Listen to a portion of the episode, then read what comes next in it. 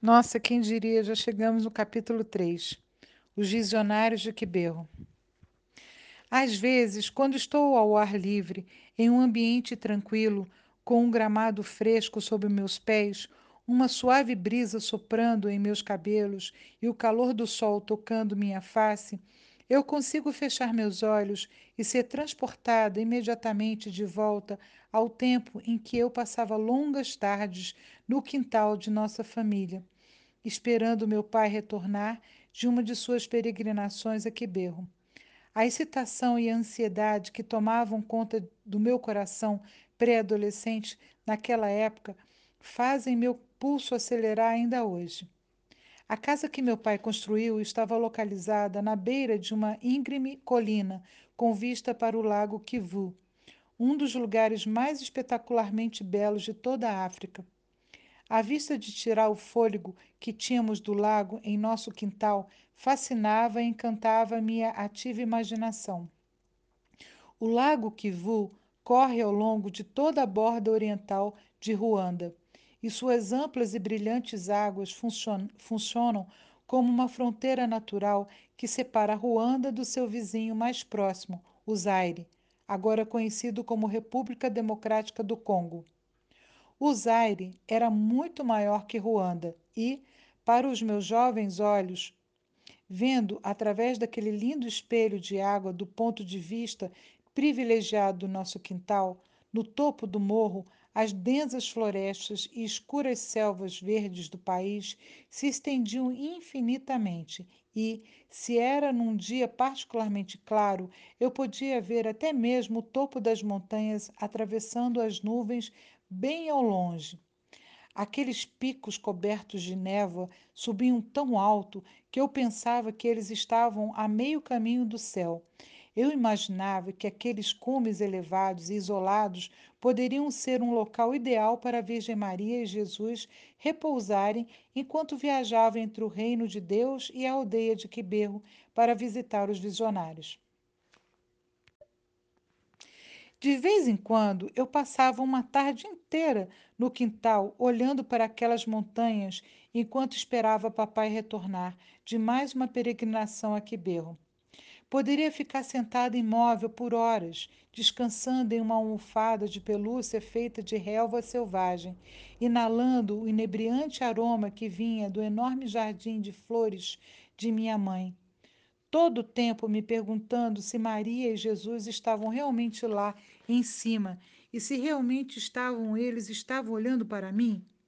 E se olhavam, eles ficariam felizes em saber que eu os amava tanto?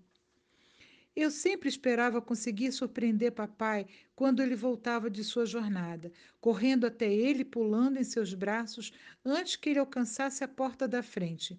Mas, na maior parte das vezes, era papai que, caminhando pelo quintal, me surpreendia enquanto eu olhava as montanhas distantes, sonhando com Jesus e Maria, em plena luz do dia. Ele limparia sua garganta, começaria a assobiar uma canção para me fazer saber que estava em casa e que estava esperando por um abraço. Eu jogava meus braços em volta dele para dar-lhes as boas-vindas e ele caminhava comigo até a beira da colina e contemplava a vista que nós dois tanto amávamos. Papai, então, sempre dizia quando ficávamos a sós em nosso quintal e olhávamos juntos o lago Kivu. Imaculê, eu não sei como alguém poderia olhar para tanta beleza e não se comover com o encanto da obra de Deus. Você sabia que dizem que Deus passa o seu dia inspecionando a criação e à noite ele retorna para Ruanda para descansar, porque este é o lugar mais bonito que ele criou? Lembre-se disso, Imaculê. Deus dorme em Ruanda. Eu apertava meus braços ao redor dele, o mais firme que podia, e beijava-o na bochecha. Meu pai era a única pessoa que eu conhecia que amava a Deus tanto quanto eu. Por isso, eu o amava mais do que seria capaz de descrever. Depois de uma boa e longa olhada no, no, lago, papai dizia que estava com fome e caminhava de volta para dentro de casa. Antes que ele tivesse a chance de entrar, porém, eu, implorava para que ele começasse a dar detalhes sobre sua viagem e as incríveis coisas que ele tinha visto e ouvido em Quiberro. Mas papai era metódico em tudo o que fazia e não diria uma palavra sobre suas peregrinações até que a família tivesse terminado a refeição e depois se reunido na sala para o Igitaramo, que é aquele encontro que eles faziam toda noite para contar histórias entre eles. Igitaramo. A gente podia aprender a fazer gitaramo também, né, gente? Somente então ele começaria a revelar-nos os acontecimentos verdadeiramente milagrosos que ele tinha presenciado em Quiberro. A primeira coisa que eu sempre perguntava para papai era se ele tinha visto Segatacha. E, inevitavelmente, sua resposta à minha pergunta era insatisfatória, para dizer o mínimo. Ah, sim, eu vi Segatacha, ele dizia.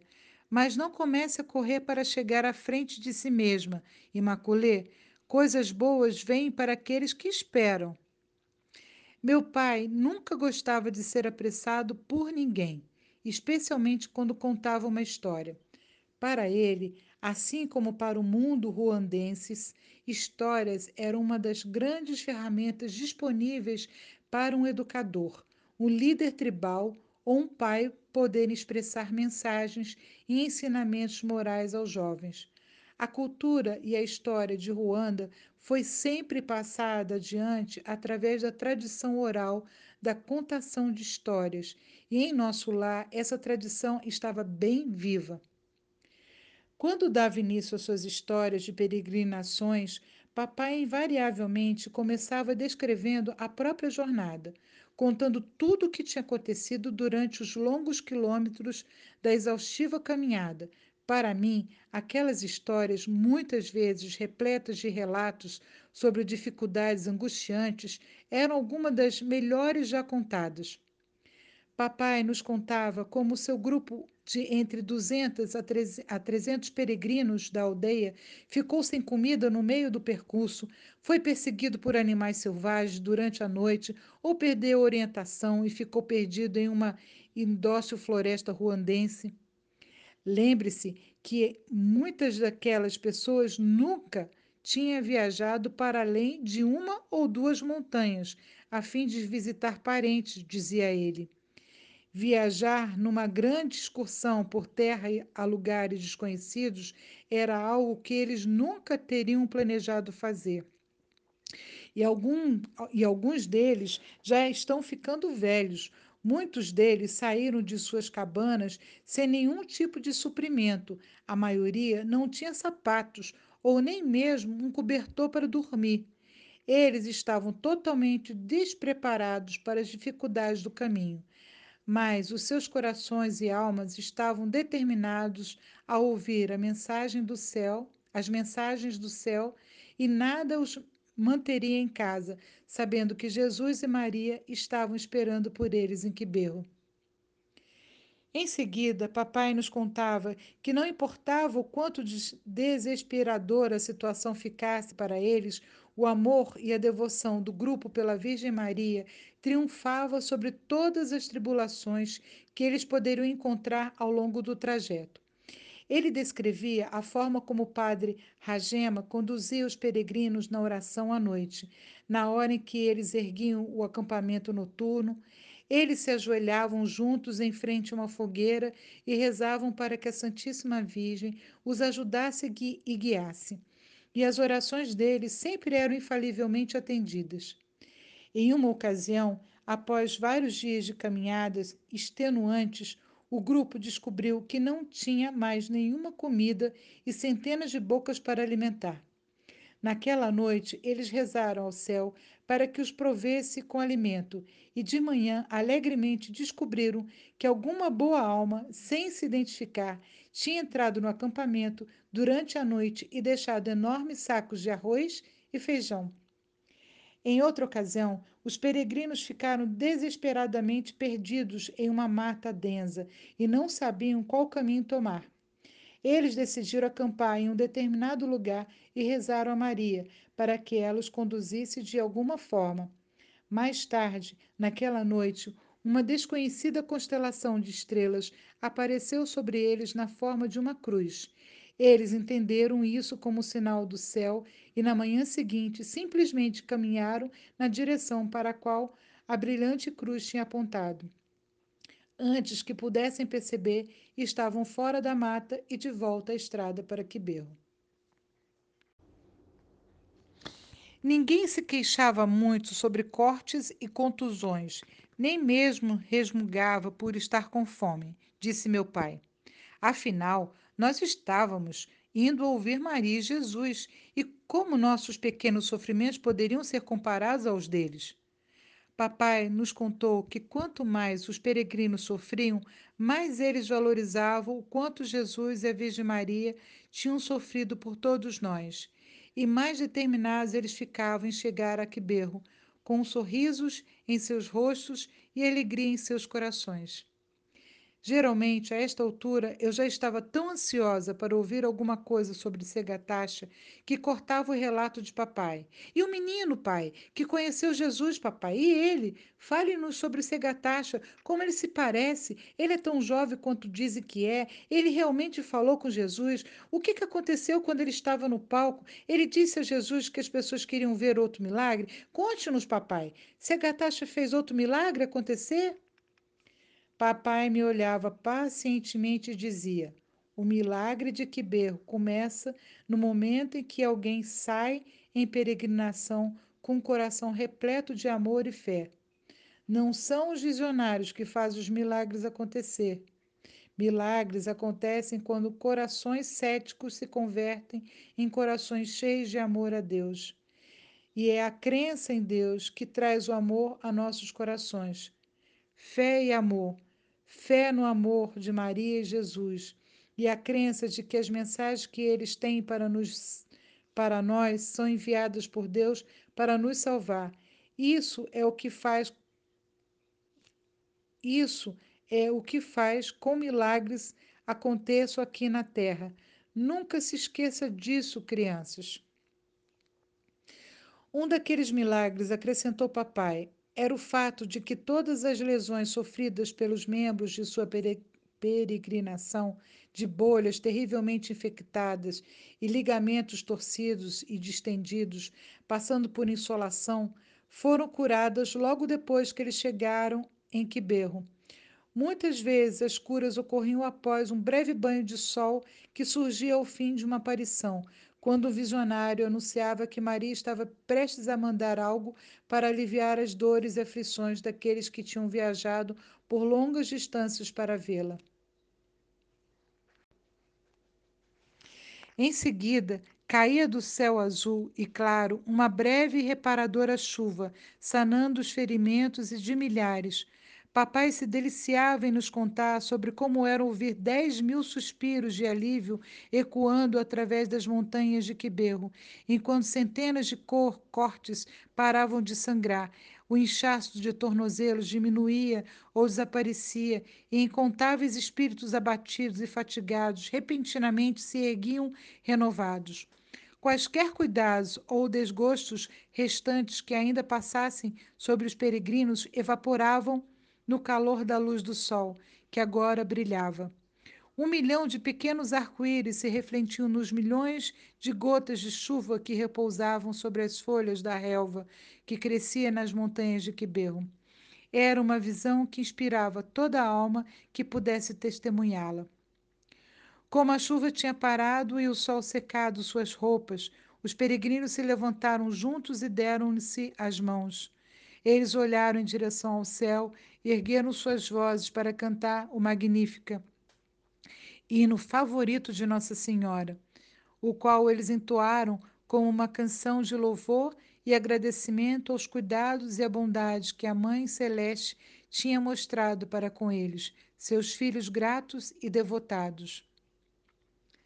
A oração é assim: A minha alma engrandece ao Senhor e se alegrou o meu espírito em Deus, meu Salvador, pois ele viu a pequenez de sua serva. Desde agora gerações hão de chamar-me de bendita. O poderoso fez por mim maravilhas, e santo é o seu nome. Seu amor de geração em geração chega a todos que o respeitam. Demonstrou o poder de seu braço, dispersou os orgulhosos, derrubou os poderosos de seus tronos e os humildes exaltou. Saciou de bens os famintos e despediu sem nada os ricos. Acolheu Israel, seu servidor. Fiel ao seu amor, como havia prometido a seus pais, em favor de Abraão e de seus filhos para sempre. As descrições que papai fazia de suas chegadas em Quiberro com vários grupos de peregrinos de Mataba sempre pintavam um quadro de fé e devoção nacional. Lá estavam milhares e milhares de pessoas reunidas em torno da aldeia, dizia ele. Todas estavam lá para testemunhar as aparições que a Virgem Maria e Jesus tinham marcado para os dias seguintes as encostas que rodeavam Quiberro estavam cobertas por acampamentos de peregrinos, grupos de amigos e enormes famílias inteiras que fizeram a jornada para ouvir as mensagens. Eles vinham de toda Ruanda e alguns de lugares ainda mais distantes, como Quênia, Tanzânia, Burundi e Zaire. Todos estavam lá para ouvir as palavras dos visionários, para ouvir o que a Rainha do Céu e Jesus querem que saibamos, para receber as mensagens que o céu quer que levemos em nossos corações, para que possamos viver nossas vidas do jeito que Deus planejou. Por favor, papai, conte-nos sobre Segatacha, eu implorava. Minha mente fervia com tanta curiosidade a respeito do meu visionário favorito, que eu não conseguia me conter. Minhas contínuas interrupções do Igitaramo tiravam meu pai do ritmo de sua contação de histórias, apenas momentaneamente. Naquela época de sua vida, ele tinha parado de lecionar e tinha aceitado uma série de promoções que o levaram a construir uma carreira acadêmica, de professor e diretor. Não, de professor a diretor e finalmente a diretor regional das escolas católicas. Todos aqueles anos no sistema escolar deram a ele experiência de sobra para lidar com jovens impacientes e indisciplinados como eu. Depois de muitas vezes eu, eu interrompê-lo e tentar apressá-lo em suas narrativas, papai simplesmente se calava por completo. Ele olhava em silêncio para mim com seu olhar oficial, de diretor de escola até que eu prometesse ficar quieta e aguardar pacientemente enquanto ele nos falava sobre Quiberro, do seu próprio jeito e no seu próprio ritmo. A primeira coisa que papai queria voltar a contar a respeito de estar em Quiberro era paixão, devoção e o estado de espírito da enorme congregação de peregrinos que ele tinha juntado lá. Ao final de cada aparição, tanto a Virgem Maria quanto Jesus diziam ao visionário a quem estavam aparecendo quando exatamente as pessoas poderiam vê-los novamente. De fato, a Santíssima Virgem ou Jesus, se o visionário em questão era Segatacha, contava a cada visionário a data exata e a hora de sua próxima aparição, e depois essas datas e horários eram divulgados pelo rádio. Essas informações possibilitavam aos peregrinos que queriam ir a Quiberro se planejarem para fazer a jornada em direção ao local sagrado. Como o papai nos contou, milhares de peregrinos chegavam em Quiberro com a esperança de serem curados de doenças ou carregando objetos que eles queriam que fossem abençoados por Maria e Jesus, amolando os visionários para conseguir. Muitos peregrinos saíam de suas aldeias com os bolsos cheios de rosários, os quais eles erguiam sobre suas cabeças na hora em que os visionários subiam ao palco. Outros traziam vasilhas com águas dos rios, esperando que aquele líquido fosse milagrosamente transformado em água benta durante as aparições. Estes eram pequenos presentes dos visionários aos fiéis, presentes que ajudavam a criar uma atmosfera de amor entre toda, entre toda a Assembleia. Disse meu pai. Ele estava realmente espantado com o fato de que tantas pessoas que tinham feito a mesma jornada longa e dolorosa que ele, algumas de lugares ainda mais distantes, estivessem em, estado de, em estados de espíritos de espírito repletos de amor após suas chegadas. Quantas vezes na vida você pode encontrar um lugar no qual milhares e milhares de pessoas estejam apertadas juntas em uma pequena área durante dias com pouca comida e água, sem que haja qualquer tipo de briga ou confusão? Em Quiberro, eu mal ouvi uma única palavra sendo pronunciada com raiva. Não há nenhum lugar como aquele, nem em Ruanda, nem em qualquer outro país, bradou papai. A presença amorosa da Virgem Maria e a paz do seu filho inegavelmente transformaram Quiberro em um lugar diferente de todos os lugares que já vi em minhas viagens. A amável presença de Deus era sentida em todo o lugar. Meu pai começou a contar como dezenas de garotas do colégio de Quiberro juntaram-se com outras garotas para formar um vibrante grupo de dança, enquanto os percussionistas e outros músicos faziam, faziam um acompanhamento musical. O grupo executava danças tradicionais em frente ao palco por horas. Enquanto isso, a multidão esperava pela chegada dos visionários. As garotas começaram a cantar canções em louvor à Virgem Maria, contou papai. E logo cada uma das pessoas que estavam sentadas nas colinas ao redor do palco começaram a cantar também. Dez mil vozes crescendo em um uníssono, todas declarando seu amor pela bem-aventurada Mãe, todos rezando para Nossa Senhora e Jesus para que dessem sua suas bênçãos.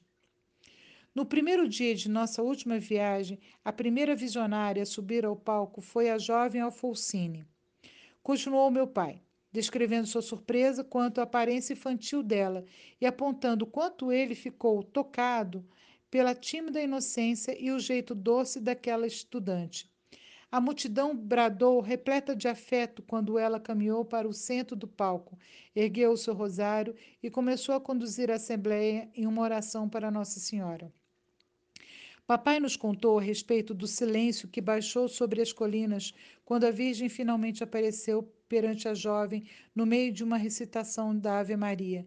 Ele viu a face de Alfonsine ganhar vida com uma expressão de pura devoção, como se o céu tivesse dado um choque de amor de um milhão de volts em seu coração. O rosto da menina se revestiu de uma beleza celestial. Eu já sabia por intermédio do padre Ragema, que falou com membros do clero em Quiberro, que estavam investigando as aparições, que, quando os visionários estavam tendo uma visão, eles ficavam absortos de tudo, exceto da presença celeste que estava na frente deles. Como o papai nos contava agora, quando a bem-aventurada mãe aparecia perante a Alfocine ou para os outros visionários, tudo o que eles podiam ver era a Virgem Maria pairando no ar alguns metros acima deles. A massa de espectadores em frente ao palco se transformava, do ponto de vista dos visionários, em infindáveis campos de, campos de flores. Algumas flores erguiam-se pujantes, demonstrando força, vibração e beleza, enquanto outras pareciam curvadas e, e murchas. A Virgem Maria explicou aos visionários que as flores representavam as pessoas que tinham ido a Quiberro para ouvir as mensagens dela e de seu filho, Jesus. Ela disse que as flores mais saudáveis eram as pessoas cuja fé em Deus era forte e crescente, e quantas que pareciam doentes eram indivíduos cuja fé no Senhor precisava ser reforçada. Mas Maria sempre dizia aos visionários que ela amava todas as flores igualmente e que suas mensagens de amor eram destinadas a ajudar todos aqueles que tinham ido a Quiberro para receber suas bênçãos. Como sempre, Alfonsine conversava com a Virgem, com a Virgem da mesma forma como você conversa com sua mãe, Imaculée, disse meu pai. Ela chamava a Virgem de mamãe e depois discutiam sobre um, como estavam progredindo suas tarefas escolares e sobre como ela e todas as outras garotas do colégio Quiberro estavam se dando bem. Papai nos contou que, em uma determinada noite, Alfonsine disse que a bem-aventurada mãe tinha ensinado a ela uma canção que ela queria que o mundo todo aprendesse. A canção era tão simples e bonita que, quando Alfonsine começou a cantá-la, todas as vozes em que berro cantaram junto. A Santíssima Virgem chamou a canção de Os Filhos de Quiberro. E a letra da canção diz isso. Eu confio a você o meu futuro, Maria, porque você transmite a voz de Deus, Maria. Eu juntei tudo que possuía, Maria, e vim para os seus braços, Maria. Veja como eu irei mudar, Maria, por causa da voz de Deus, Maria. Ensine a nós, seus filhos de que berro, a amar uns aos outros, Maria. Que todos possam te amar, Maria.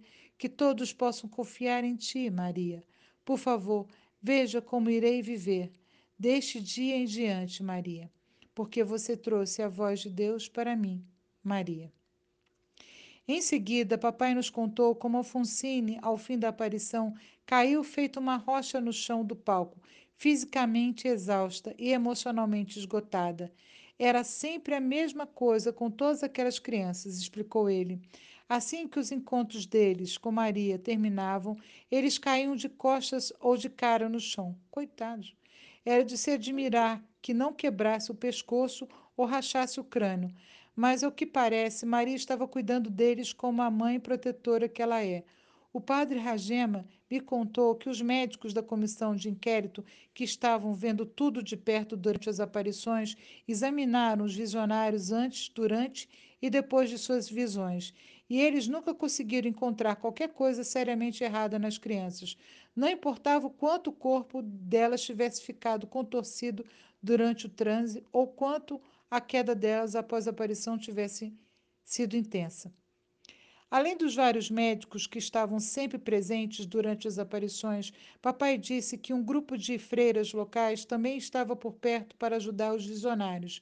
Duas ou três dessas freiras poderiam correr ao palco ao fim da, de cada aparição para confortar a estudante caída, e depois que ela recobrasse a consciência, elas a erguiam e ajudavam a caminhar até um lugar tranquilo para que pudessem descansar e se recuperar. Eu me lembro de como meu coração ficou sensibilizado com a jovem Afonsine. Ela estava tão completamente cansada depois da visita de Maria que três grandes homens tiveram que levantar o seu corpo mole em seus ombros e carregá-la para fora do palco. Olhei esperançosa para papai enquanto ele terminava de descrever as incríveis aparições vistas por Alfonsine, cruzando minhas mãos em um gesto de súplica. Silenciosamente soprei uma única palavra de apelo: Segatacha? Papai ergueu seu braço e virou a palma de sua mão em minha direção, como se fosse um policial parando um carro em alta velocidade. Vai com calma, Imaculê. Nós vamos chegar lá logo. A seguir, ele falou rapidamente sobre as aparições vistas no palco pelas outras duas visionárias, a Natalie e Marie Claire, que foram testemunhadas por ele. Eu ouvi trechos daquelas aparições pelo rádio enquanto papai estava fora, mas ele tinha memorizado duas canções curtas que foram cantadas pelas visionárias. Uma delas foi ensinada pela Virgem Maria e eu nunca a tinha ouvido antes. Como eu disse anteriormente, histórias são uma ferramenta de ensino muito importante na sociedade ruandense, mas canções são ainda mais importantes, pois a melodia ajuda as palavras e a, a penetrar mais fundo em nossos corações e mentes. Por isso, não tinha a menor chance de papai pular por cima de qualquer canção que um visionário tivesse compartilhado com os peregrinos enquanto ele estava em Quiberro. A primeira canção era uma história agridoce sobre o sofrimento de uma mãe, a qual foi ensinada a Mary Claire pela Virgem Maria durante uma aparição à tarde. A letra da canção diz o seguinte: Mãe misericordiosa, lembre-nos sempre das tristezas do seu filho Jesus, que entre nós não choraria, quem entre nós não choraria vendo as lágrimas que a mãe de Jesus derramou por seu único filho.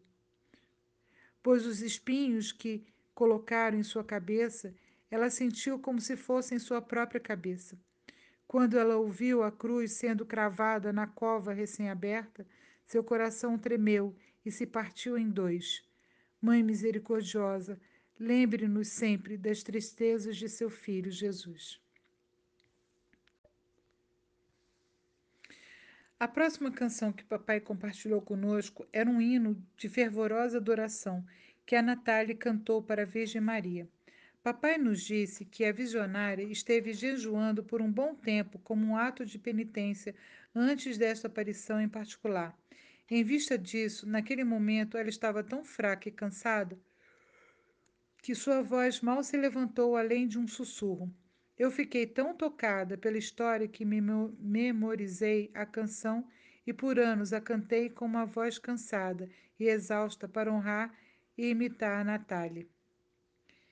A letra da canção diz o seguinte: Nós viemos agradecê-la, mãe, querida mãe fiel. Ninguém foi tão abençoada como você. Deixe que todos ergam suas vozes para louvá-la, querida mãe, a mais estimada pelo Criador. Todos nós nascemos em pecado, exceto você, querida mãe, que nasceu imaculada.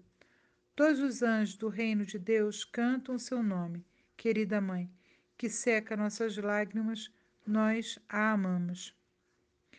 Após recitar a canção de Natália, papai se levantou e ergueu suas mãos e braços em direção ao teto. Depois, ergueu suas costas, alongando o corpo todo e soltou um imenso bocejo que ecoou pela casa. Eu sabia o que viria a seguir. Eu já tinha visto isso antes. Muitas vezes, quando ele retornava de uma das suas peregrinações, ele nos fazia esperar o maior tempo possível. Nossa rotina de tarefas domésticas, deveres escolares e jantar em família tinha que vir sempre em primeiro, antes de nos convocar para mais uma sessão de Gitaramo. Mas, como parecia estar se preparando para fazer agora, ele poderia interromper uma de suas histórias bem no meio e anunciar que estava tão cansado que precisava ir para a cama imediatamente. E como ele, eu também vou dormir agora. A gente continua a história amanhã. Beijo, queridos. Não se preocupem, crianças, disse ele. Apenas preciso de uma boa noite de sono. Eu contarei o resto da peregrinação durante a semana, ou talvez na semana que vem, se as coisas ficarem muito corridas. Mas antes que papai tivesse terminado o seu bocejo, eu pulei e me posicionei entre ele e o quarto dos meus pais. Tenho certeza de que o meu olhar e a minha expressão determinada estavam assustadores.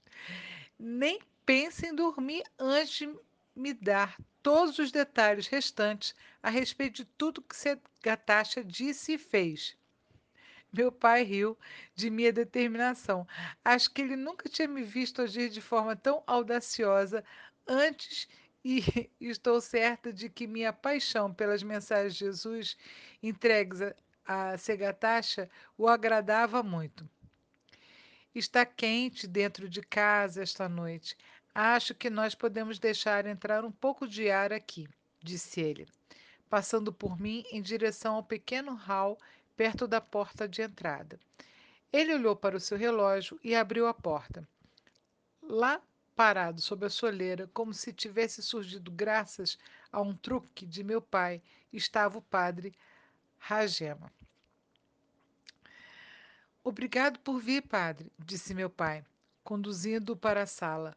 O bondoso sacerdote sorriu e acenou para meus irmãos, e eu, e fez uma mesura para minha mãe, que imediatamente se dirigiu à cozinha para buscar algo para o nosso convidado comer e beber. Apesar, apesar de ter chegado de Quiberro com meu pai naquele, naquele mesmo dia, o padre Ragema parecia estar novo em folha e cheio de energia. Seus olhos se mexiam com vigor e sua face estava radiante com os milagres que ele tinha testemunhado recentemente. Eu convidei o padre Ragema para se juntar a nós nesta noite porque tenho certeza que ele sabe mais sobre Segatacha do que qualquer outra pessoa no país, disse papai.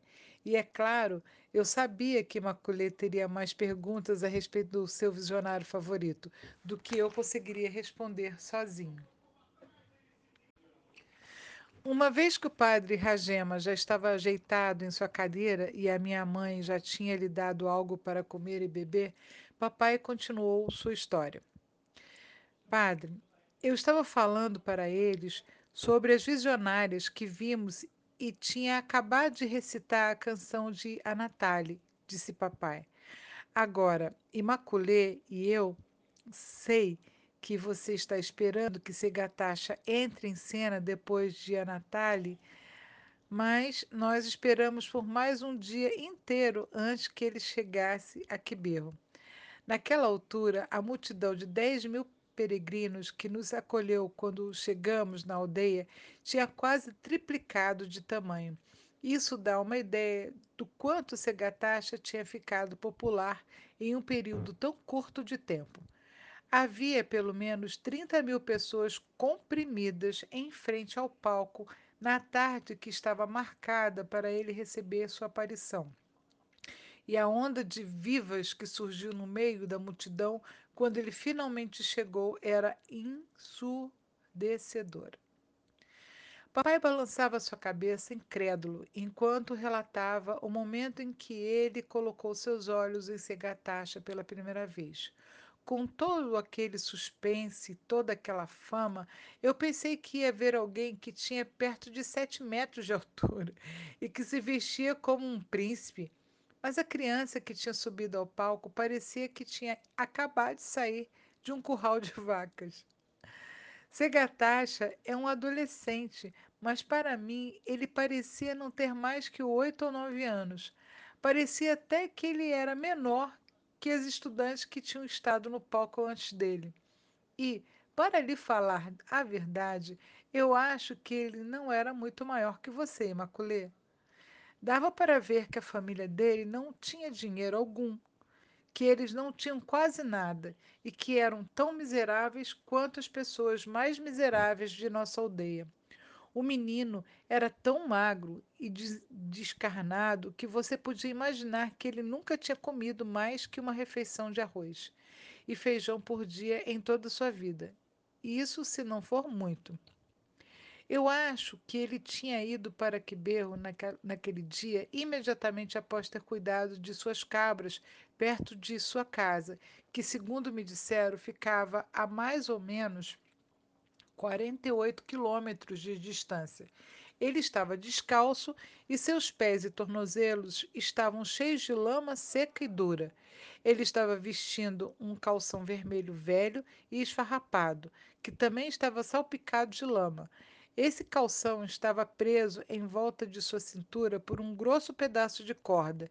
Ele vestia uma camiseta desbotada que estava rasgada e amassada em muitos pontos e parecia tão tímido que eu pensei que ele nunca conseguiria olhar para os olhos de alguém.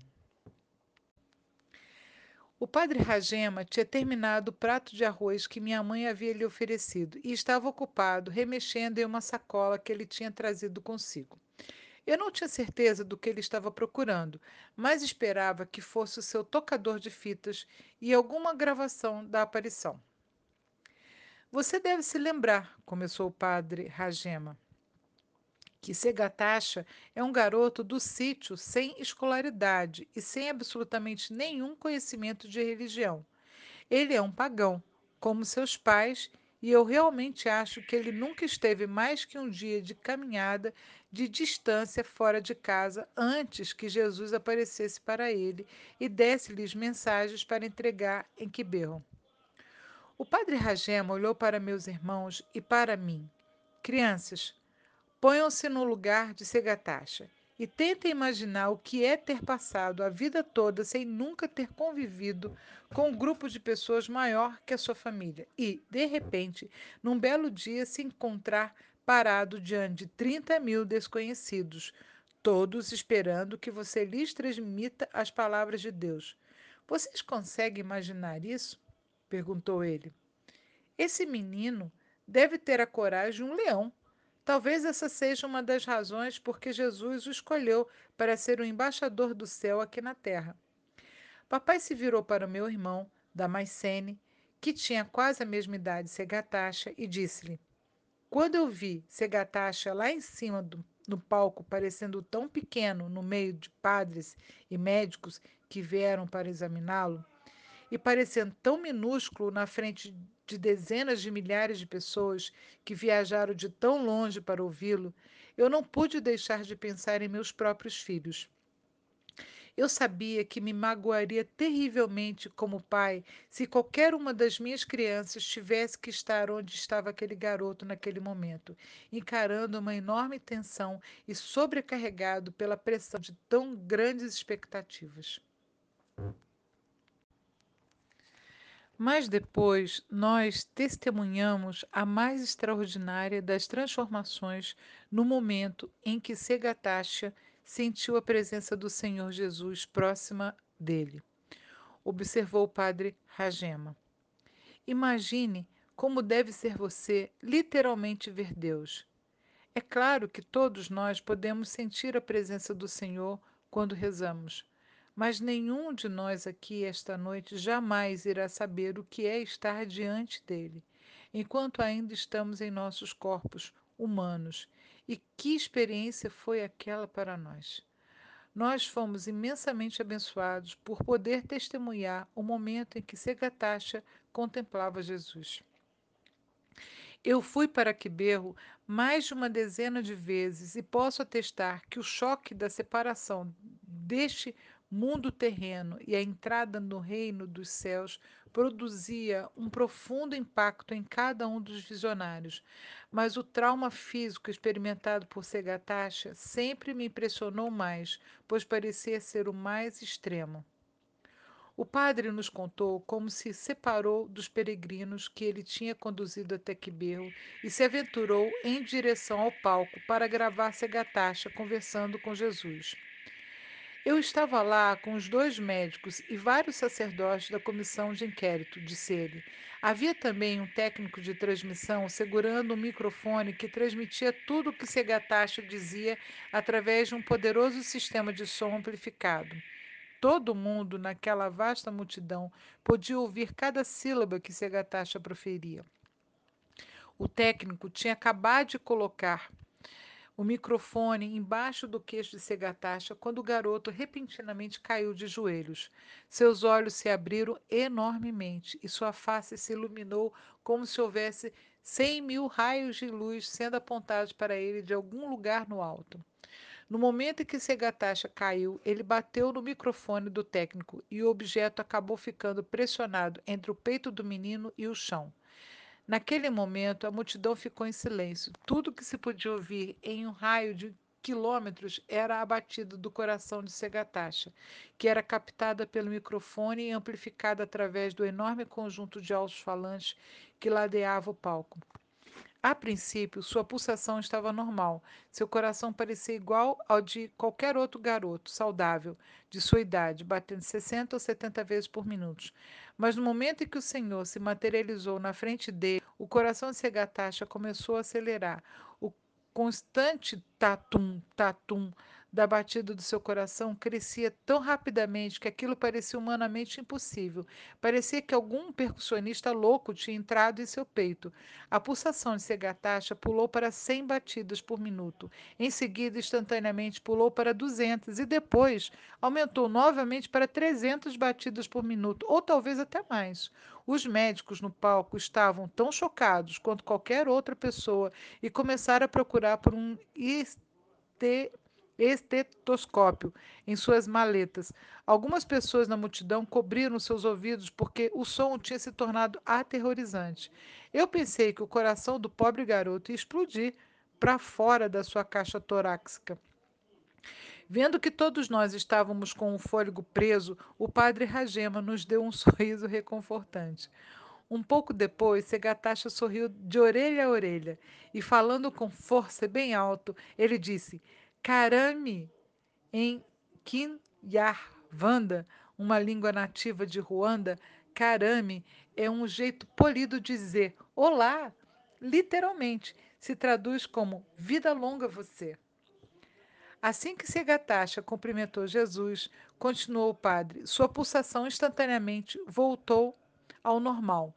Alguns segundos depois, o menino começou a rezar o Pai Nosso e todas as 30 mil pessoas que estavam na frente dele se ajoelharam e rezaram junto. Pai nosso que estás no céu, santificado seja o vosso nome. Venha a nós o vosso reino, seja feita a vossa vontade, assim na terra como no céu. O pão nosso de cada dia nos dai hoje. Perdoai-nos as nossas ofensas, assim como nós perdoamos a quem nos tem ofendido. E não nos deixeis cair em tentação, mas livrai-nos do mal. Amém. Desculpa, amigos, eu também fiquei comovida, não sei. Bom, nesta hora, o padre Ragema tinha encontrado o que estava procurando em sua bolsa e, como eu esperava, era o seu tocador de fitas. Eu sei que está ficando tarde, mas eu imagino que todo mundo, especialmente Macaulay, gostaria de ouvir um pouco de sua mais recente aparição, disse ele, com um sorriso.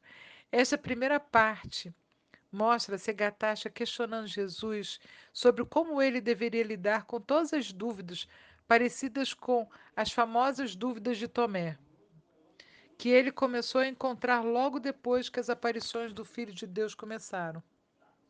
O padre Ragema apertou o botão play do seu tocador de fitas e de repente Segatacha estava na sala conosco, falando com Jesus com voz suave e determinada.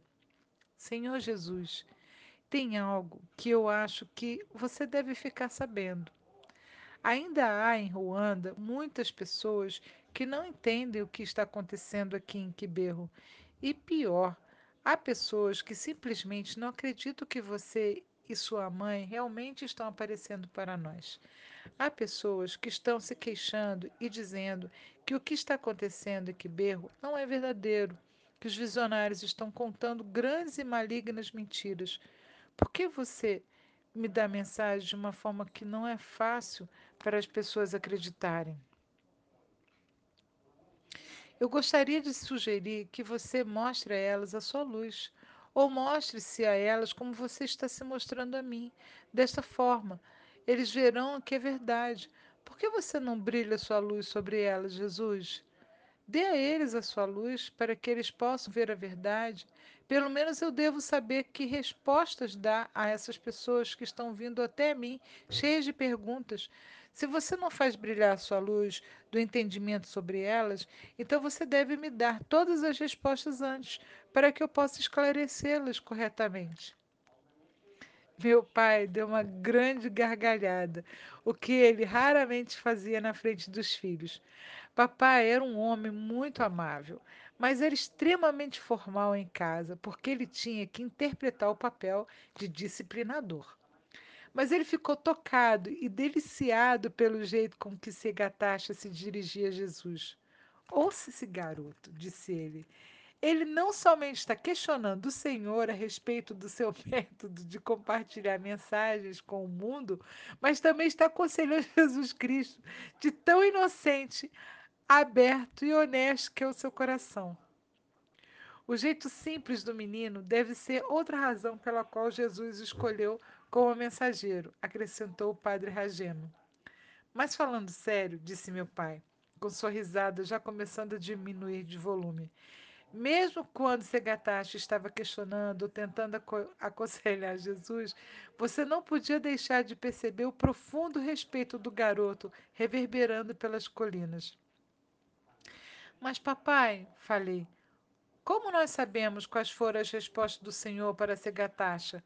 Como podemos saber o que Jesus disse quando Segatacha lhe perguntou o que deveria dizer às pessoas que não acreditavam no que estava ocorrendo aqui berro?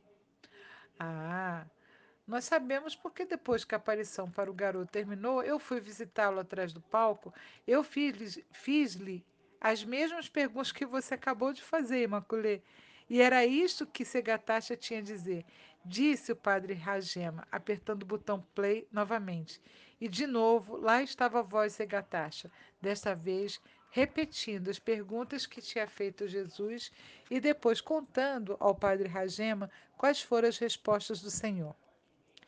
Quando perguntei a Jesus o que dizer àquelas pessoas que estavam duvidando, ele me disse: Meu filho, diga a todas as pessoas que não acreditam nas mensagens que estão sendo entregues em Quiberro que elas devem se preocupar apenas em acreditar e seguir o que está na Bíblia.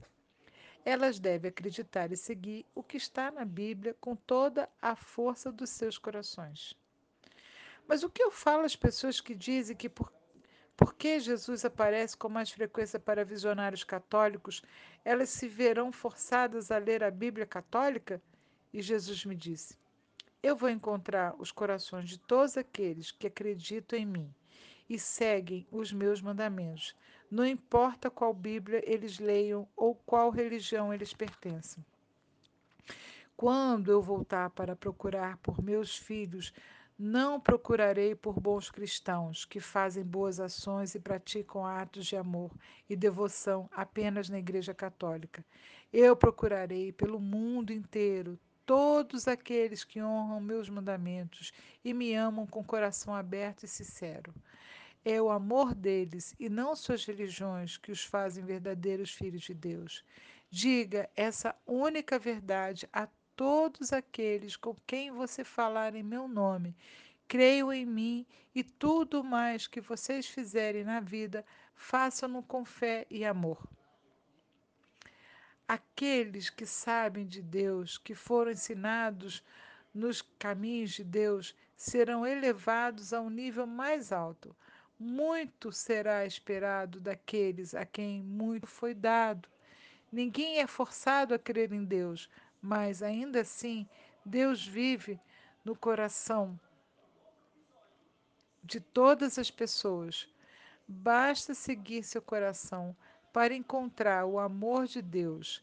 Aqueles que vivem no amor ouvirão a voz de Deus, porque a voz de Deus é uma voz de amor.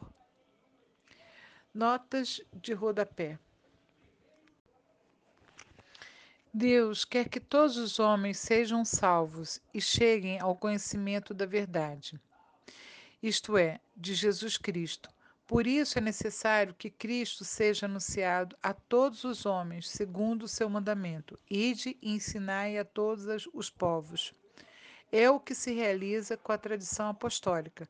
A tradição apostólica é a transmissão da mensagem de Cristo, realizada desde as origens do cristianismo, mediante a pregação, o testemunho, as instituições, o culto, os escritos inspirado, inspiradores. Os apóstolos transmitiram aos seus sucessores, os bispos, e através deles a todas as gerações até o fim dos tempos, tudo o que receberam de Cristo e aprenderam do Espírito Santo. A Igreja Católica reconhece que tudo o que de bom e de verdadeiro existe nas outras religiões vem de Deus. É reflexo da sua verdade. Pode preparar para acolher o Evangelho e mover em direção à unidade da humanidade na Igreja de Cristo. O padre Ragema apertou o botão stop e disse: mesmo que eu viva tanto tempo quanto viveu Matusalém, eu nunca serei capaz de pregar um sermão com tal simplicidade e abundante graça como o que acabamos de ouvir neste que Jesus pregou para Segatacha. Acreditem no Senhor e permitam que tudo o que vocês fizerem na vida seja motivado pela fé e pelo amor. Essa é uma mensagem que eu tenho carregado comigo desde aquele dia, há quase 30 anos até este momento. E é uma mensagem que eu constantemente me esforço para adotar e praticar. A beleza de todas as mensagens que eu vi em meu alegre lar naquela noite me deixou ainda mais desesperadas para viajar a Quiberro com meu pai e poder testemunhar eu mesma as aparições que Segatashi estava recebendo. Meus pais prometeram que eu poderia ir quando estivesse maior, mas as aparições públicas de Segatacha em Quiberro duraram apenas um ano. Por isso me obriguei a conhecê-lo por outros e mais criativos e mais criativos meios. A salvação vem de Cristo cabeça por meio da igreja, que é o seu corpo. Portanto, não poderiam ser salvos os que, conhecendo a Igreja como fundada por Cristo e necessária à salvação, nela não entrassem e nela não perseverassem. Ao mesmo tempo, graças a Cristo e à sua Igreja, podem conseguir a salvação eterna todos os que, sem culpa própria, ignoram o Evangelho de Cristo e a sua igreja, mas procuram sinceramente Deus e, sob o influxo da graça, se esforçam por cumprir a sua vontade, conhecida através do que a consciência lhes dita.